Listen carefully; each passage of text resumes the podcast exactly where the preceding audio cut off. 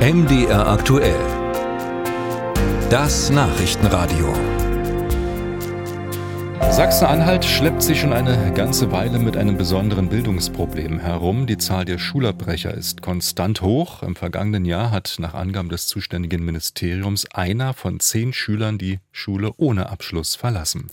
Das ist deutlich mehr als im Bundesdurchschnitt. Damit verengen sich für diese Schüler auch die Perspektiven für den Arbeitsmarkt. Warum gerade Sachsen-Anhalt hier auffällig ist, beschreibt Nico van Kapelle. Nach neun Jahren die Schule verlassen ohne Abschluss, so ging es vergangenes Jahr mehr als 2000 Jugendlichen in Sachsen-Anhalt. Kein neues Phänomen, sagt Sachsen-Anhalts GEW-Vorsitzende Eva Gerd. Es ist so, dass die Zahlen zwar geringfügig schwanken, aber die Zahl der Schulabbrecher immer bei ca. 10 Prozent eines Altersjahrgangs lagen. Und das ist natürlich eher eine kleinere Katastrophe. Äh, das sollte so nicht stattfinden. Wir müssen uns dringend darum kümmern. Denn ohne Abschluss oft kein Job. Dieter Dome untersucht für das Forschungsinstitut für Bildungs- und Sozialökonomie die weiteren Biografien der Schulabbrecher. Viele Jugendliche finden später den Weg nochmal in die Schule zurück und machen den Hauptschulabschluss und holen den in Berufsschulen nach.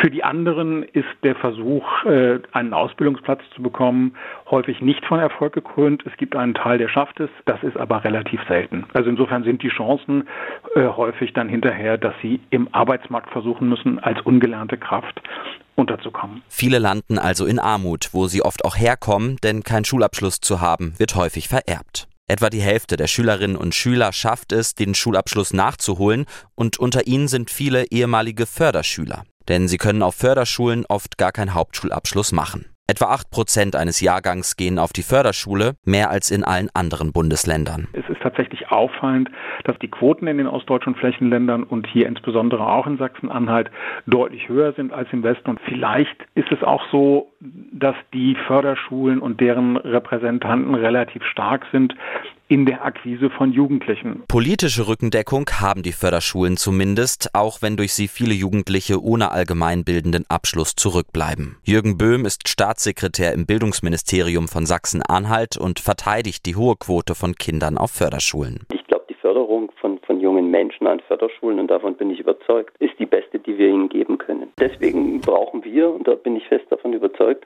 nochmal eine Nachjustierung, inwieweit denn der Abschluss einer Förderschule denn äh, dort erreichen die Kinder ja auch einen Abschluss, noch einmal mit als ein allgemeinbildender Abschluss gewertet werden kann. Keine bessere Beschulung, sondern ein neuer Stempel. So nennt das Thomas Lippmann, bildungspolitischer Sprecher der Linken. Das wird immer dann so getan, wenn, wenn man die Kinder in Förderschulen schickt, dass die dann dort gute Bedingungen hätten. Das ist aber nicht der Fall. An den Förderschulen äh, fällt der meiste Unterricht aus. An den Förderschulen ist der Krankenstand der Lehrkräfte am höchsten.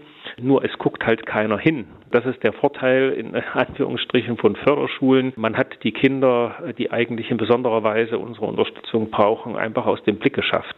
Er setzt sich stattdessen für einen gemeinsamen Unterricht ein, auch um die Zahl der Schülerinnen und Schüler ohne Schulabschluss in den kommenden Jahren zu verringern.